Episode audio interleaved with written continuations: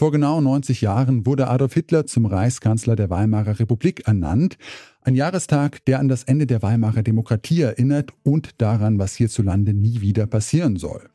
Auch wenn sich Geschichte natürlich nicht eins zu eins wiederholt, finden sich auch heute auf den ersten Blick Parallelen zur Zeit der Weimarer Republik, wie zum Beispiel die steigende Inflation oder das Erstarken antidemokratischer Strömungen. Wir fragen uns daher heute in dieser Folge, wie nah sind wir den späten Weimarer Verhältnissen? Mein Name ist Janik Köhler. Hi. Zurück zum Thema.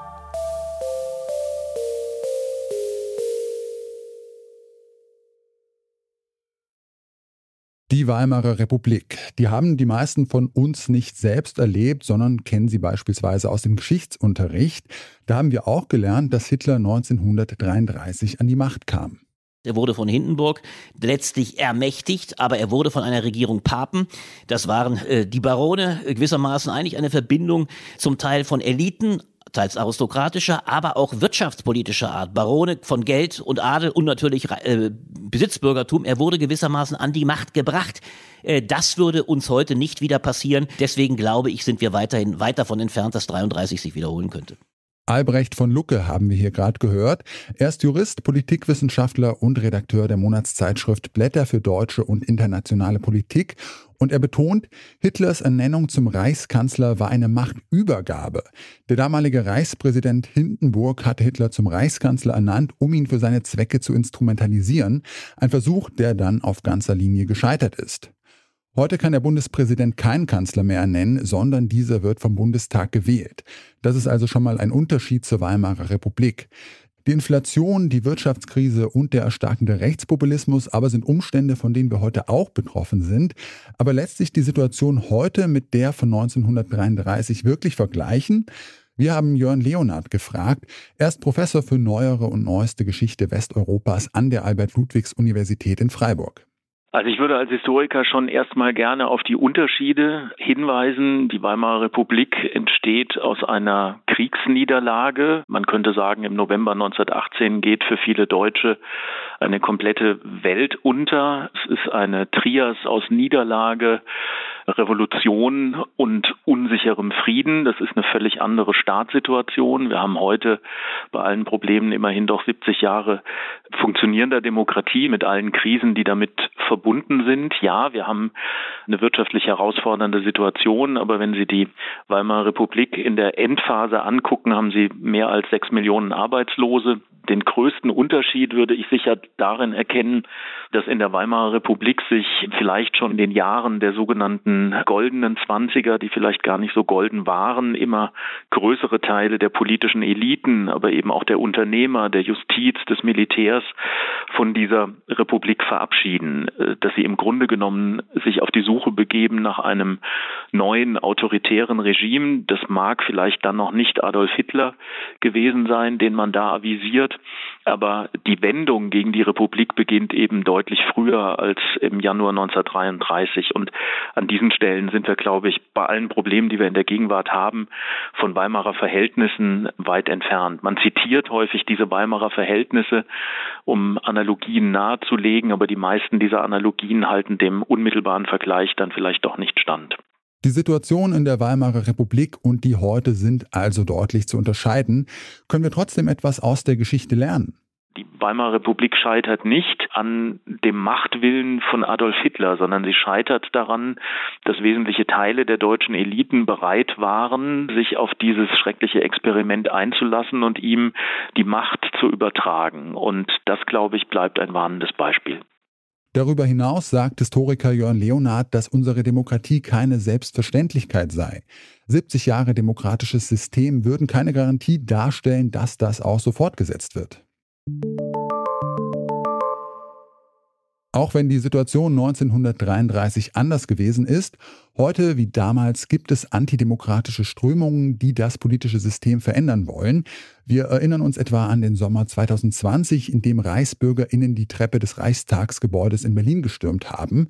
Aber auch hierbei gibt es für Jörn Leonard einen klaren Unterschied.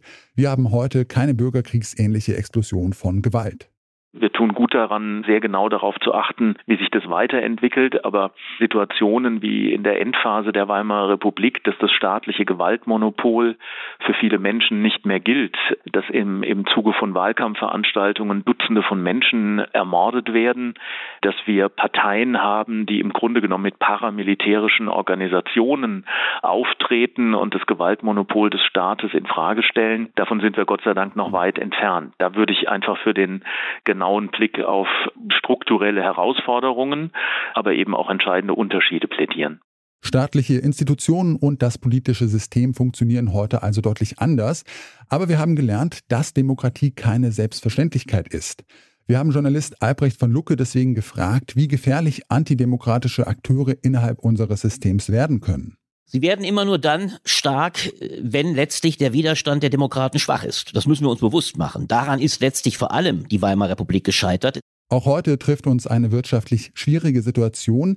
Unser demokratisches System ist allerdings mittlerweile sehr viel gefestigter. Das heißt, auch wenn wir in Deutschland jetzt erstmalig, muss man deutlich sagen, Verluste erleiden, hohe Inflation, durchaus auch eine Situation kriegerischer Art, die uns nicht reicher machen wird. Wenn wir die Ukraine weiter unterstützen, und ich denke, wir werden es müssen, dann werden wir auch Verluste erleiden. Aber trotzdem ist diese Konstellation wirtschaftlicher Einbußen bei einer dann ja noch immer randständigen AfD. Das muss man deutlich sagen. Die AfD kommt momentan nicht über 15 Prozent. Sie ist also beileibe nicht eine so starke Kraft, dass sie die demokratischen Kräfte im Lande von der Macht buxieren könnte. Das alles ist noch nicht das, was eigentlich erforderlich wäre, um eine solche rechtsradikale Partei dann wirklich an die Macht zu bringen. Denn das ist ja im Jahre 1933 passiert. Man hat förmlich Hitler die Macht regelrecht in den Schoß gelegt. Die einzigen Bereiche, und das ist nicht unerheblich, sind natürlich die Landesparlamente im Osten. Wenn es der AfD gelingt, sich weiter dort und immer stärker zu etablieren, also möglicherweise tatsächlich das erste Mal in absehbarer Zeit die stärkste Partei in einem Landtag zu werden,